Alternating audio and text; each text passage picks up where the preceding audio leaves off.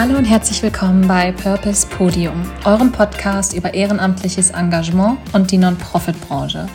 Ich bin euer Host Becky Trautwein und in dieser Episode bin ich zu Gast beim Kinderschutzbund Frankfurt. Dort habe ich mich mit Anja und Claudia zu den verschiedensten Themen ausgetauscht und bin mit wirklich viel Respekt und Bewunderung für all die wichtigen Arbeiten, die die beiden und die ehrenamtlichen Helfer dort leisten, nach Hause gegangen. Freut euch auf spannende Möglichkeiten, euch ehrenamtlich einzubringen und ein, zwei schöne Geschichten aus dem Alltag der beiden. Los geht's. Hallo Claudia, hallo Anja. Hallo. hallo. Ich freue mich riesig, dass ich heute hier sein darf. Wollt ihr euch kurz vorstellen? Ja, mein Name ist Anja Sommer. Ich arbeite tatsächlich seit ähm, elf Jahren äh, mittlerweile hier beim Kinderschutzbund ähm, und bin zuständig für die Vormundschaften, also alles rund um das Thema Vormundschaften, was auch gerade noch mal so ein bisschen am sich erweitern ist. Ähm, und ganz aktuell noch dazu gekommen auch das Thema Care Leaving. Kann ich nachher noch mal ein bisschen genauer vorstellen. Ähm, und gerade habe ich festgestellt, dass ich tatsächlich auch über das Ehrenamt ähm, an die Arbeit, an die hauptamtliche Arbeit im Kinderschutzbund gekommen bin. Ja, ähm, Claudia, ich bin seit ähm, 18 Jahren schon beim Kinderschutzbund auch über ehrenamtliche Tätigkeit hierher gekommen. Gut, dass du das mhm. gesagt hast. Ähm, und ich bin zuständig für das Elterntelefon. Das ist ähm, unter dem Dach von Nummer gegen Kummer. Es gibt auch ein Kinder- und Jugendtelefon. Wir haben aber nur das Elterntelefon hier in Frankfurt. Da können Eltern anrufen, die gestresst sind, die Probleme haben, die sich mal aussprechen wollen. Und ähm, das zweite Standbein von mir ist das ähm, Family House, ein relativ neues Projekt seit April letzten Jahres wo wir Eltern unterstützen, die äh, in finanziellen Notsituationen sind und Neugeborene haben und die bekommen von uns eine Erstausstattung für das Neugeborene. Den Kinderschutzbund, den gibt es ja nicht nur in Frankfurt, sondern das ist ja, ein, soweit ich das verstanden habe, ein deutschlandweites Projekt. Ihr seid aber nur in Frankfurt aktiv oder sind eure Aktivitäten auch woanders? Und gibt es sowas wie das Family House, Vormundschaften etc. auch deutschlandweit oder ist das ein Frankfurt internes Projekt? Mhm. Also der Kinderschutzbund ist ja ein gemeinnütziger Verein, der tatsächlich unter dem Dachverband ähm, Bund des Bundesverbandes steht, also Kinderschutzbund Bundesverband mit Sitz in Berlin, dann nochmal in einzelne Landesverbände unterteilt ist, die sozusagen so auf Landesebene für übergeordnetere Themen zuständig sind. Mm, und dann darunter eben die einzelnen Bezirks- und Ortsverbände, der Frankfurter Kinderschutzbund, den es jetzt übrigens seit 70 Jahren schon gibt, also fast äh, genauso lang wie den Bundesverband ähm, ist hier in Frankfurt aktiv. Wir sind, so ist es auch eben ähm, ja aufgebaut, dass jeder Ortsverband auch wirklich nur in seinem in seiner Stadt oder in seinem Kreis aktiv ist. Es gibt so ein paar Ausnahmen, zum Beispiel auch die Babylotsen, die auch im Main-Taunus-Kreis aktiv sind. Das geht immer dann, wenn es vor Ort keinen eigenen ähm, Kinderschutzbund Ortsverband gibt. Und ähm, es ist tatsächlich so, dass ähm, es so manche Angebote gibt, wie zum Beispiel das Elterntelefon und ähm, die ähm, starke Eltern, starke Kinder, die auch wirklich als Qualitätsstandard vom Bundesverband entwickelt und dann von jedem, jedem einzelnen Ortsverband auch betrieben werden können. Ähm, es gibt aber sehr unterschiedliche Ortsverbände von riesigen Trägern, die auch Kitas betreiben, über ganz kleine Ortsverbände, wo es eine reine ehrenamtliche Hausaufgabenbetreuung gibt. Da ist alles mit dabei. Spannend. Claudia, du leitest das Elterntelefon und das Family House hier in Frankfurt. Was genau können wir uns darunter vorstellen? Ja, das Elterntelefon ähm, ist ein bundesweites Angebot und ähm, das ist also unter, unter dem Dach von Nummer gegen Kummer ist halt nur häufig angesiedelt beim Kinderschutzbund. Also nur so mal, nochmal zur Erklärung. Ähm, aber es ist ein Angebot von Nummer gegen Kummer. Und ähm, ja, wir haben hier im Haus im Moment 15 ehrenamtliche Berater und Beraterinnen, die von uns ausgebildet werden. Ähm, also ein halbes Jahr dauert die Ausbildung und die dann äh, am Telefon die Eltern beraten, äh, anonym also die Eltern können ähm, täglich hier zwei Stunden anrufen von neun bis elf und an zwei Tagen auch von 17 bis 19 Uhr und können ihre Sorgen loswerden oder rufen auch manchmal nur an, um eine Information zu kriegen, wo, äh, wo rufe ich an, wenn ich psychische Probleme habe oder ähm, wo gibt es einen Therapeuten, wo ich mich hinwenden kann oder äh, wo ist das Sozialamt in Buxtehude oder wie auch immer. Also, äh, aber manche nutzen es auch wirklich, um sich eine zweistündige Beratung zu holen von, von unseren äh, ehrenamtlichen Beraterinnen.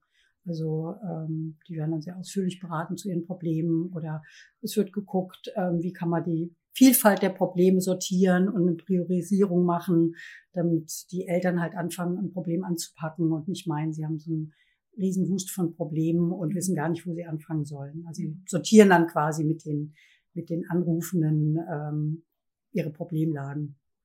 Okay, also so eine Art Coaching für Eltern? Also weil es ist ja keine, also sind das Psychologen oder bekommen die eine Ausbildung, die Ehrenamtlichen, ja, genau. oder wie läuft das? Also es ist ähm, keine Vorbildung notwendig. Mhm. Die ähm, Beraterinnen und Berater werden von uns ausgebildet. Da gibt's ähm, Module, die auch mit, von Nummer gegen Kummer festgelegt sind. Und wir setzen es aber um mit kleinen Nuancen und ähm, die Ausbildung geht über 80 Stunden mhm. und wir ziehen das meistens so über ein halbes Jahr. Also dass die ähm, jetzt nicht äh, täglich da irgendwie kommen müssen äh, für die Ausbildung, sondern das ist dann sind auch Wochenendblöcke oder äh, einmal die Woche oder dann haben wir auch immer wieder Pausen dazwischen. Also so, dass es auch für Leute, die im Beruf noch stehen, möglich ist, diese Ausbildung mitzumachen. Also vieles ist am Wochenende und äh, andere Sachen kann man vielleicht mit dem Arbeitgeber auch besprechen, dass man mal einen Tag in der Woche dafür frei bekommt. Manche Arbeitgeber sind ja so nett und sagen, für ein Ehrenamt äh, drücken wir da ein Auge zu und ähm, eben demjenigen frei. Also von daher, die werden von uns ausgebildet und auch, die müssen Hospitationen machen. Ähm, die haben eine Peer Group, wo sie Beratung üben. Also von daher denke ich schon, dass die fit sind, um dann am Telefon die Eltern wirklich gut und kompetent zu beraten. Das klingt auf jeden Fall sehr so. Und vor allem auch, wer, wenn man dieses Ehrenamt macht, nimmt man auch sehr viel für sich selber mit, weil es geht viel um Selbstreflexion auch in der Ausbildung. Also es sind wirklich dann ähm, Ehrenamtliche, die dann sagen, Mensch, ich habe da so viel für mich mitgenommen, so persönlich. Ähm, das ersetzt fast äh, eine kleine Therapiesitz oder Therapiesitzung, weil man einfach in dieser kleinen Gruppe, in der man dann zusammen ähm, lernt und reflektiert, einfach auch viel ähm, von sich preisgibt und man erfährt viel von anderen und ordnet es ein und guckt, ähm, wo sind meine meine ähm, ja meine schwarzen Fl schwarze Flecken? Blinde Flecken. Blinde Flecken, ja. Blinde Flecken. Wo muss ich vielleicht mal genauer hingucken, auch wenn ich jemand berate, dass ich das nicht, dass mich das nicht antriggert. Und also wenn viele psychische Punkte ähm, kann man dann auch selber nochmal für sich bearbeiten. Ja. Also, das klingt super spannend. Also, und das glaube ich auch, dass man da sehr viel für sich selber wahrscheinlich auch genau, mitnimmt. Ist, ich finde diese Ausbildung so ein Geben und Nehmen. Also man, man ähm, gibt was, man gibt natürlich seine Zeit auch dann später fürs Elterntelefon, aber man nimmt sehr viel mit, weil wir auch sehr viele Fortbildungen anbieten. Äh, auch ähm, Wochenendfortbildungen äh, von Nummer gegen Kummer können besucht werden. Und ähm, die kriegen Supervision, die Ehrenamtlichen, wenn sie dann praktisch im Dienst sind. Mhm. Und wir machen mindestens zwei, drei Fortbildungen auch im Jahr nochmal, damit die immer weiter so auf dem Stand sind, was gerade so aktuell ist im Familienleben, wo, wo die weitergebildet werden müssen, welche Themen sie praktisch so ähm, noch für sich bearbeiten müssen. Da gucken wir mal genau. Und wie sieht das aus, wenn man jetzt die Ausbildung fertig gemacht hat und sagt, man möchte sie jetzt auf jeden Fall sofort loslegen und bei euch mitmachen? Gibt es dann so eine Art Dienstplan, wo man sich einträgt und sagt, ich kann an dem Dienstag, ich mhm. kann an dem Freitag oder ist, ja. wird das festgelegt? Wie läuft das ab? Genau, wir haben einen Online-Dienstplan, den kann jeder von zu Hause angucken mhm. und kann gucken, an welchen Tagen habe ich Zeit. Ein Minimum, sagen wir immer, sind zwei Dienste im Monat. Also ist überschaubar. Das heißt, vier Stunden im Monat soll man absolvieren und dann jährlich nochmal acht Supervisionen. Die finden immer abends statt, also kann man auch gut in den Arbeitsalltag integrieren. Und die Fortbildungen finden entweder auch gegen Abend statt oder auch am Wochenende. Und ähm, im nächsten Jahr werden wir auch wieder eine Ausbildungsgruppe anbieten. Wir werden, wir machen immer nur alle zwei bis drei Jahre eine Ausbildungsgruppe mit Wiesbaden zusammen, mit dem Standort Wiesbaden zusammen. Und von daher ja, es ist immer was Besonderes, wenn wir wieder eine Ausbildungsgruppe anbieten. Und das ist im nächsten Jahr dann so Anfang nächsten Jahres. Also es können sich da praktisch Leute schon Mitte des diesen Jahres äh, melden, die Lust haben auf dieses Ehrenamt und auf die Ausbildung. Und wie gesagt, du machst auch noch das Family House. Das ist ja, soweit ich das jetzt verstanden habe, ein komplett anderes Projekt. Wie, genau. was, was ist euer Ziel? Was macht ihr da genau? Also das ähm, Projekt richtet sich äh, an Eltern, die in finanziellen finanziell schwierigen Situation sind nach der Geburt eines Kindes und die schnelle und unbürokratische Unterstützung brauchen. Also angedockt ist das Projekt an die Babylotsin. Mhm. Die ja in allen Geburtskliniken hier in Frankfurt sind und da auch schon den ersten Kontakt mit Eltern haben, die vielleicht ähm, Probleme haben, sei es jetzt psychische Probleme, ähm, finanzielle Probleme oder was auch immer. Ähm, und die schicken uns teilweise die Eltern. Mhm. Die kommen dann ins Family House und können sich ähm, unbürokratisch ohne Bedürftigkeitsprüfung eine Babybag abholen. Es ist so eine Erstlingsausstattung, wo alles drin ist, was man für die erste Zeit mit Baby braucht. Mhm. Von Windeln, Hygieneprodukte bis zur Kleidung. Und ähm, dann schicken uns auch noch andere Organisationen natürlich Eltern, also nicht nur die Babylotsin, auch Pro Familia, ähm, die Willkommenstage, alle möglichen Institutionen schicken uns praktisch Eltern, auch viele geflüchtete Eltern, die zu uns kommen, die, die wenig ähm, Ressourcen haben. Und ähm, das ist so einmal diese materielle Versorgung, die sie von uns bekommen, aber dann ähm, haben wir auch Beratungsangebote. Also zum einen kommt einmal die Woche eine Bibelozin, die berät zu ja, so eine Art Sozialberatung, zu dem Antragsdschungel, da wird den Eltern geholfen. Es gibt ja wirklich viele Anträge, die 24 Seiten sind, die selbst Akademiker nicht verstehen. Und da unterstützen die Babylotsin. Ähm, dann haben wir einen Babytreff, ähm, wo Eltern kommen können, um andere Eltern kennenzulernen und ähm, auch Fragen zu stellen. Da kommt auch eine Kinderärztin einmal im Monat, die auch wirklich sich Zeit nimmt und dann Fragen beantwortet, zu denen man nie kommt, wenn man mit einem kranken Kind zum Kinderarzt kommt. Und ähm, dann haben wir jetzt aktuell einmal im Monat eine Sprechstunde, wo mehrere Organisationen kommen, wo Eltern sich praktisch an einem Nachmittag zu verschiedenen Themen beraten lassen können. Also da kommt jemand von der Stadt, ähm, vom Sozialamt zum Thema Bildung und Teilhabe. Dann kommt jemand von der Familienkasse, der zum Kindergeld und zum Kinderzuschlag berät. Und es kommt jemand zum, vom Jobcenter, der zum Bürgergeld mhm. ähm, berät. Also da können Eltern praktisch drei Probleme an einem Nachmittag lösen, wenn es gut läuft. Genau, also das ist eigentlich so grob unsere Arbeit und da sind wir natürlich auch abhängig von Ehrenamtlichen, das würden wir sonst nicht schaffen, äh, die Arbeit äh, zu schaffen. Ähm, und die Ehrenamtlichen helfen uns dabei, ähm, gespendete Sachen zu sortieren, ähm, zu lagern und ähm, die Babybags zu packen und die Spenden anzunehmen, wenn, wenn ähm, Leute kommen, da kommen fast täglich kommen Leute spenden auch Sachen, auch Kinderwagen, mhm. Babybadewannen, Babybetten und die müssen halt gesichtet werden, müssen vielleicht auch ein bisschen gesäubert werden und ähm, ja, und dann natürlich ausgegeben werden. Also man hat viel Kontakt mit den Eltern, die kommen und Unterstützung brauchen. Und ist eben auch ein Ehrenamt, wo man sich die Stunden einteilen kann. Man kann zweimal im Monat kommen man kann jede Woche kommen, also ganz wie man es möchte. Und wir haben immer zwei Stunden geöffnet, von 10 bis 12. Und ähm, ja, das ist also ein überschaubares Ehrenamt, würde ich mal sagen. Also mhm. was man sich gut einteilen kann. Ja, klingt auf jeden Fall so. Und, und weil du auch eben sagtest, gerade Spenden, ähm, damit meinst du jetzt nicht, dass man, also man kann das natürlich auch in den Galeria Kaufhof gehen und da einiges besorgen, aber auch rein theoretisch sagen wir mal, ich bin jetzt eine Mutter zu Hause und ähm, ich bin mir sicher, ich krieg nicht noch eins, ähm, kann ich dann meinen Kinderwagen, den ich jetzt nicht mehr brauche, zu euch bringen? Sehr gerne. Also Kinderwagen brauchen wir immer dringend. wir haben also letztes Jahr über 100 Kinderwagen weitergegeben. Die werden auch praktisch nochmal weitergegeben, weil die Eltern, ähm, die einen Kinderwagen von uns bekommen, unterschreiben einen Vertrag, mhm. dass sie den nach acht Monaten wiederbringen, weil dann braucht man meistens einen Buggy oder einen Sportwagen. Mhm. Und von daher werden bei uns die Sachen wirklich äh, immer wieder recycelt quasi und äh, es ist sehr nachhaltig, weil auch die Kleidung wird immer wieder zurückgebracht und dann holen uns die Eltern die nächste Größe. Also von daher, wer uns was spendet, der kann sicher sein, es wird mehrmals auch weitergegeben und äh, ja, in äh, Hände gegeben, die es auch wirklich brauchen. Ja, das ist schon mal sehr gut zu wissen. Was, weil du auch vorhin gesagt hast, dass du die Ehrenamtlichen beim ähm, Elterntelefon so viel rausnehmen können. Mhm. Nimmst du auch was aus deiner Arbeit hier mit? Was Positives, was Schönes für dich? Ähm, was, was schön ist, dass man sieht, wie froh die Eltern sind, die kommen, dass sie nichts vorweisen müssen. Manche zücken schon ihren äh, ihre Bescheinigung, dass sie bedürftig sind und wir sagen dann gleich, nein, müsst ihr nicht. Und dann merkt man, wie, wie glücklich die Leute sind, dass sie einfach mal sowas kriegen, ohne das nachweisen zu müssen. Und ähm, ja, was einfach schön ist, wir haben so einen Shop, also wir nennen es Shop, aber da, da werden die Sachen nicht verkauft, aber wir haben das so ein bisschen aufgebaut wie eine Kinderboutique und das äh, finde ich mal total schön, wenn die Eltern da durchstöbern, äh, und sich Sachen mitnehmen können und aussuchen können, wie als ob sie halt in der Boutique sind und ähm, was fürs Baby kaufen. Also das macht mir total viel Spaß zu sehen, was für eine Freude man den Eltern damit macht. Dass sie nicht so einen Kleiderstapel bekommen wie in der Kleiderkammer, sondern dass sie sich wirklich die Sachen auch selber aussuchen dürfen.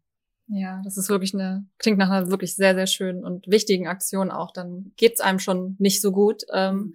und da muss man auch noch beweisen und genau. immer wieder sagen, ja, mir geht's wirklich nicht gut. Und genau. man ist da in der Beweispflicht. Und das ja. ist, glaube ich, ich hatte so ein Gefühl bisher Gott sei Dank noch nicht und ich hoffe, dass mhm. ich es auch nie haben muss, aber ich glaube, das ist ein sehr unschönes Gefühl. Ja, genau. Schön, dass ihr da so viel macht. Ja, ich habe noch einen Nachtrag zum Family House. Wir suchen nämlich aktuell gerade jemand, der gerne Auto fährt und technisch ein bisschen versiert ist oder handwerklich.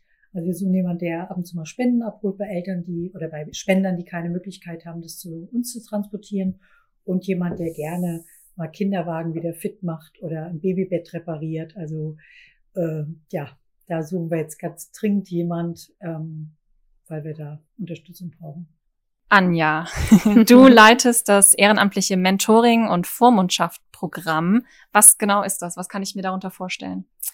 Ja, es ist ähm, im Gegensatz zu dem, was wir jetzt gerade von Claudi gehört haben, ähm, wo das ja ein sehr präventives Angebot ist, wo es wirklich darum geht, ähm, Eltern zu unterstützen ähm, und sehr niedrigschwellig anzusetzen, ähm, ist bei dem bei den Vormundschaften und bei dem Mentoring sind es im Prinzip ähm, Kinder und Jugendliche, ähm, wo präventive Angebote gescheitert sind, die wirklich aus sehr schwierigen Familienverhältnissen kommen.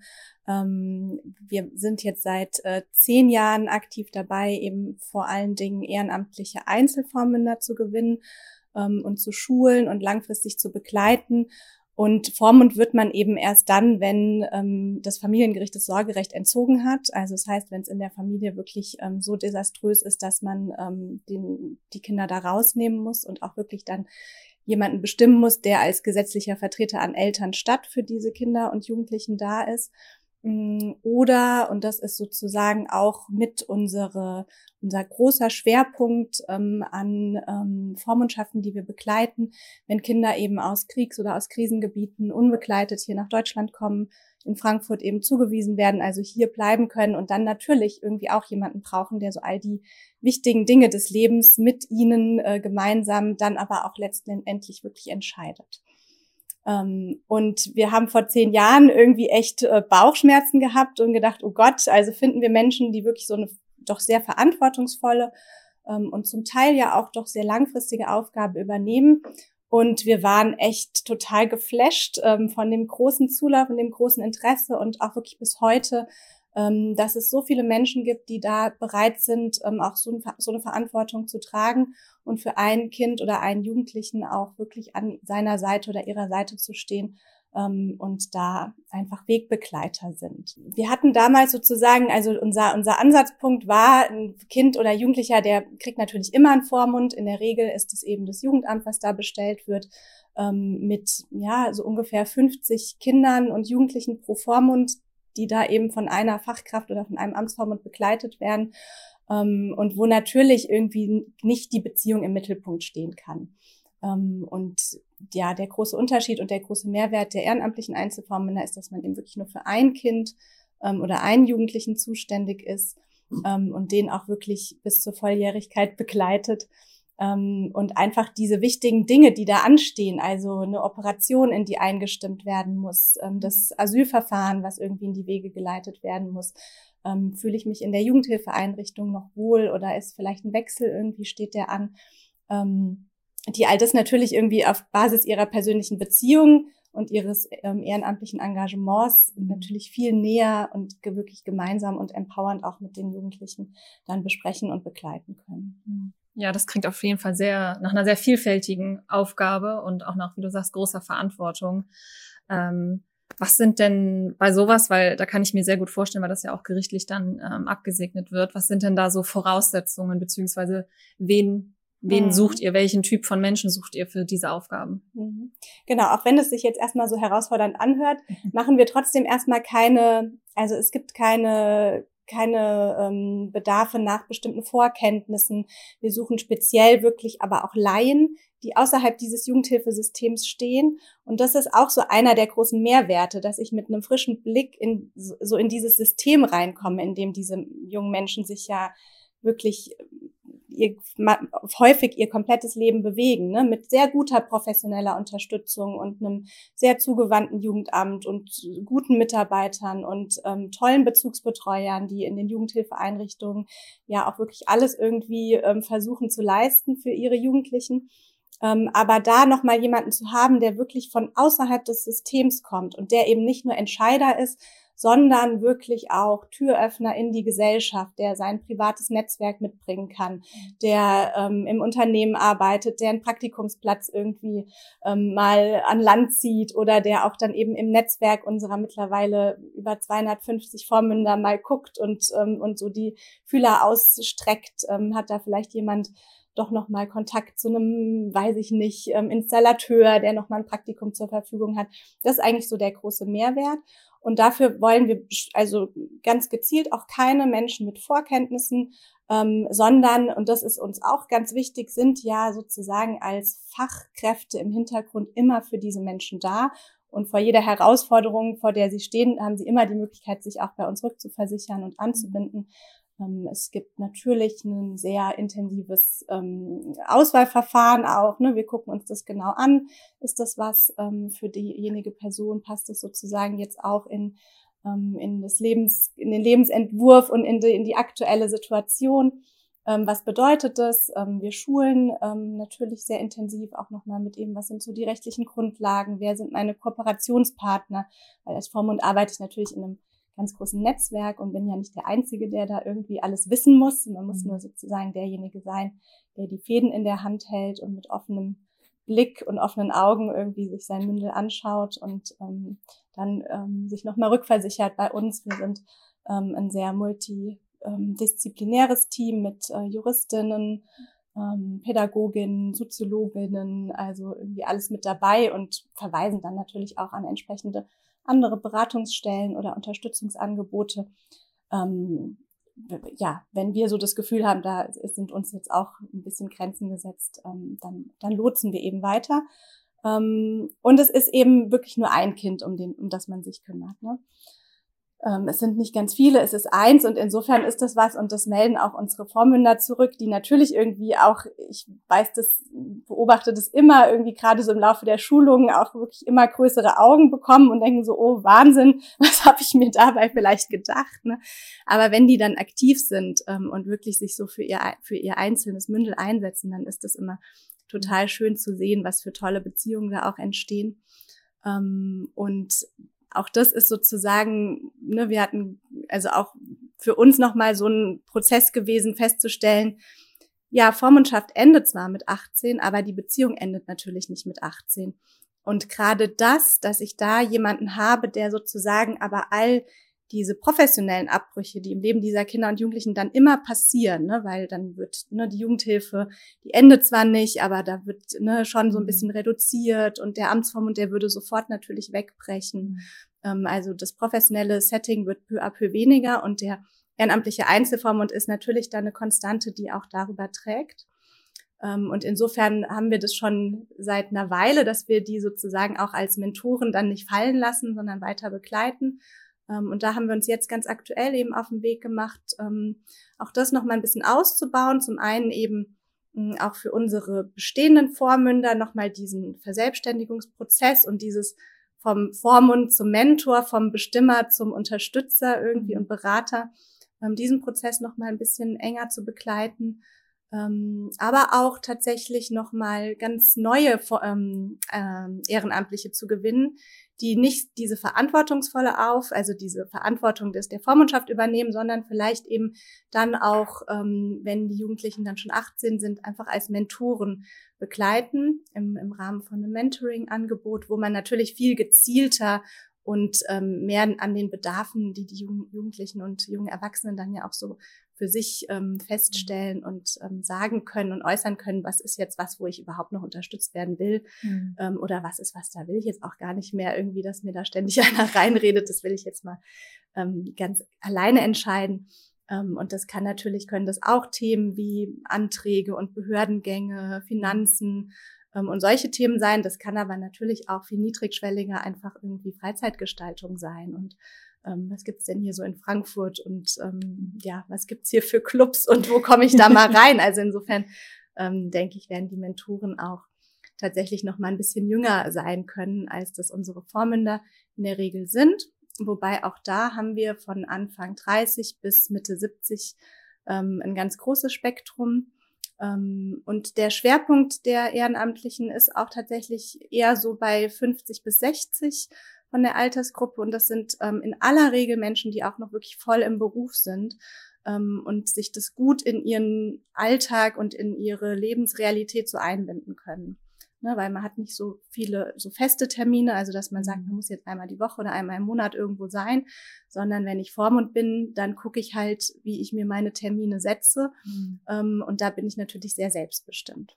Habt, also so wie ich das jetzt verstanden habe, habt ihr da keine festen Termine sozusagen, wo die Vormünder dann die Mündel treffen? Bietet ihr trotzdem euren Raum hier beispielsweise? Können die zu euch in die äh, Räumlichkeiten kommen oder finden diese Treffen dann beim Mündel beziehungsweise beim Vormund statt? Und so, so wie ich das verstehe, klingt das wirklich sehr gut integrierbar in den Alltag, weil ich dann mit meinem Mündel beispielsweise sprechen könnte und sagen könnte, du, an dem Donnerstag, wie sieht's bei dir aus? Passt das? Dann treffen wir uns am Donnerstag und besprechen dein aktuelles Thema. Ähm, ist das so, wie ich das jetzt verstanden habe? Ja, ganz genau. Also die machen ihre Termine irgendwie mit ihrem Mündel ganz selbstständig. Das kommt natürlich immer so ein bisschen aufs Alter drauf an. Ne? Also die Mündel können ja von 0 bis irgendwie 17 kann das, kann das alles sein, wobei auch da, also der Schwerpunkt sind Jugendliche, die so vielleicht zwischen 14 und 16 sind, ne, so dass auch natürlich diese Langfristigkeit mhm. ein bisschen überschaubarer dann im, am Ende wird. Ähm, aber genau, die treffen sich ähm, und auch da ist sozusagen das, wie unsere Vormünder das handhaben, ganz, ganz weit gestreut. Wir haben von Vormündern, die wirklich ähm, ihre Rolle doch eher formal betrachten, die sich einmal im Monat oder alle zwei Wochen mit ihr Mündel ähm, in der Jugendhilfeeinrichtung oder irgendwie draußen in einem Café oder so treffen, die dann ähm, ja sehr zugewandt die einzelnen Bedarfe so abfragen und es dann so peu à peu abarbeiten und doch im Austausch sind bis hin zu ähm, Tandems, wo wirklich einfach eine, eine fast eine familiäre Beziehung dann entsteht, ne? Und die sich einmal die Woche treffen und die auch ähm, zusammen kochen ähm, oder Ausflüge machen oder oder und wo das Mündel vielleicht auch wirklich mit in die auch in den Familien- und Freundeskreis mit einbezogen wird. Das ist alles möglich. Ähm, da machen wir auch bewusst keine Einschränkungen. Wir begleiten das natürlich auch ähm, sehr intensiv und sehr eng. Ähm, aber da kann irgendwie alles mit dabei sein. Und ähm, in der Regel findet es dann eben extern statt, wobei auch wir da gerade dran sind. So unsere Vision für dieses Jahr ist, dass wir auch so einen Ort finden, wo sozusagen auch wirklich ja Ort der Begegnung und Raum der Begegnung stattfinden kann und wo wir auch noch mal gezielter wirklich die Mündel und auch die jungen Erwachsenen dann mit eigenen Angeboten und Workshops so ein bisschen einbinden. Das ist im Moment ist unsere Hauptarbeit einfach wirklich die Unterstützung der Unterstützer, also die Beratung ähm, der Ehrenamtlichen. Ja, schön. Du hattest gesagt, du bist jetzt seit elf Jahren hier, beziehungsweise noch länger, weil du vorher auch ehrenamtlich hier angefangen hast oder beziehungsweise schon mit dem Kinderschutzbund äh, verbunden warst. Hast du aus der Zeit irgendwelche Geschichten, Anekdoten, die dir im Kopf geblieben sind, die du teilen möchtest oder kannst?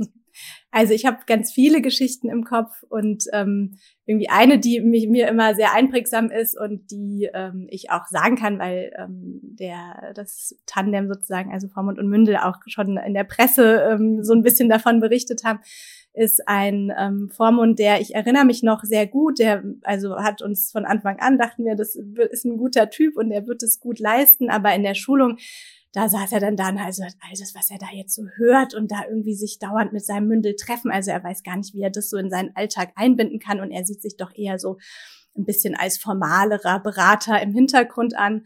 Ähm, und kaum hatte er sein Mündel irgendwie äh, kennengelernt, hatte sich das vollkommen gedreht.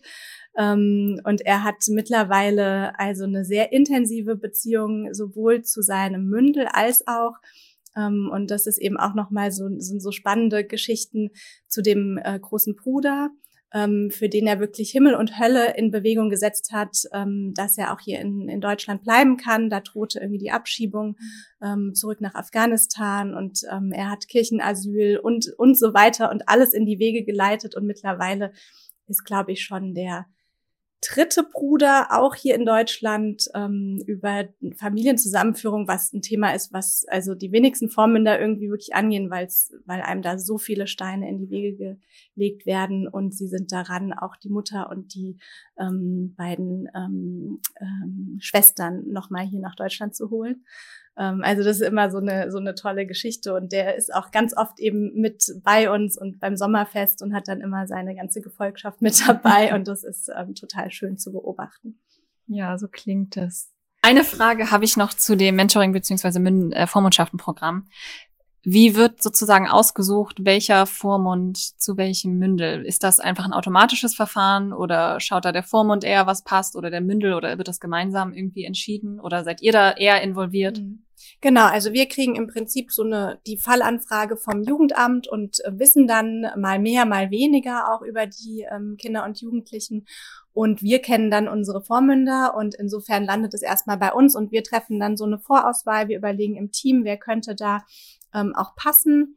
Ähm, dazu wissen wir natürlich im Vorfeld ähm, relativ viel von unseren Vormündern, was die sich so vorstellen, was die leisten können und wollen, wie, wie viel Nähe sie irgendwie anbieten können und wollen ähm, also so ein paar Eckdaten. Ähm, und dann gehen wir in so eine Vorauswahl, stellen das dann unseren Einzelvormündern vor. Die können dann natürlich da auch nochmal drüber nachdenken, wie sich das so anfühlt. Ähm, und dann findet auch immer natürlich im Vorfeld nochmal ein Kennenlernen statt zwischen Vormund und Mündel ähm, wo es uns natürlich vor allen Dingen darum geht, dass den Kindern und Jugendlichen nicht einfach jemand vorgesetzt wird, sondern dass die einfach zum einen auch nochmal erklärt bekommen, was hat es jetzt mit dieser Vormundschaft auf sich. Also viele Geflüchtete, die hier ankommen, die haben ja überhaupt keine Ahnung, was da jetzt so alles auf sie zukommt. Ähm, und einfach um auch deren ähm, Beteiligungsrechte da nochmal ganz stark zu machen, findet da immer ein, ein Kennenlernen statt. Ähm, und die Mündel, die dürfen auch ablehnen. Unsere Vormünder haben da weniger Chancen, weil das ähm, wollen wir natürlich den, den, den Kindern und Jugendlichen dann nicht zumuten, dass da gesagt wird, also den, ne, den nehme ich mhm. nicht oder so. Ne? Das ist keine Option wir suchen tatsächlich laufend ähm, Vormünder vor allen Dingen. Da machen wir auf jeden Fall zweimal im Jahr auch immer eine Schulung, weil wir doch da einfach sehr viele ähm, Mündel mit Einzelvormündern versorgen ähm, wollen. Äh, und auch beim Mentoring, da steht auch jetzt ab April unsere erste Schulung an. Ähm, also wer da Lust hat, äh, der kann sich auch sehr gerne noch bewerben. Da, jetzt haben wir ja schon sehr viele ehrenamtliche Möglichkeiten von euch gehört. Ich weiß, ihr bietet noch unfassbar viel an und wir könnten hier wahrscheinlich noch zehn Tage sitzen und uns darüber unterhalten. Ähm, was sind aber denn noch so ein, zwei ehrenamtliche Angebote, die ihr habt? Und genau, mhm. erzählt doch gerne mal was dazu. Also mir fallen noch zwei ein, tatsächlich, wo ich auch so denke, zum einen ist es der, der Hilton Bazaar. Das ist ähm, unser jährlicher Bazaar. Ich weiß gar nicht, seit wie vielen Jahren wir den jetzt der schon machen. Der 21. ist es jetzt schon. Der 21. Hilton Bazaar. Ähm, womit wir auch tatsächlich ähm, eine große Finanzierung dann, also damit wird tatsächlich auch eine, eine, eine Personalstelle mitfinanziert, ähm, immer im Hilton Bazaar, im Hilton Hotel ähm, wo wir einfach ganz viele Kleider sammeln im Vorfeld, die natürlich dann ähnlich wie auch im Family House mit den Babybags ähm, vorsortiert, angenommen werden müssen ähm, und wo wir immer Ehrenamtliche suchen. Das mhm. ähm, Schöne an dem Angebot ist, dass es eben wirklich nur einmal im Jahr stattfindet, dann auch relativ intensiv mit vielen Sammelterminen. Ähm, aber wo man eben jetzt auch nicht, nicht sich ähm, dann auch so langfristig binden muss, sondern wirklich sehr gezielt unterstützen kann. Genau, man kann also im Grunde auch nur am Verkaufstag dabei sein oder am Aufbautag. Das ist halt immer viel Arbeit, die ganze Bankettabteilung da mit, mit Tischen zu bestücken und die ähm, Kleidungsstücke aufzuhängen. Es gibt übrigens nicht nur Kleidung, es gibt auch Accessoires, Taschen, mhm. Schuhe, die Designer, Designer die Designerabteilung. Designer, genau. Also es macht schon Spaß, da mitzuhelfen und am Verkaufstag auch. Also von daher, man kann doch nur einmal im Jahr damit helfen. Ne? Und wenn man nicht sammeln und sortieren will, kommt man halt nur zum Aufbau der Verkaufstag. Mhm.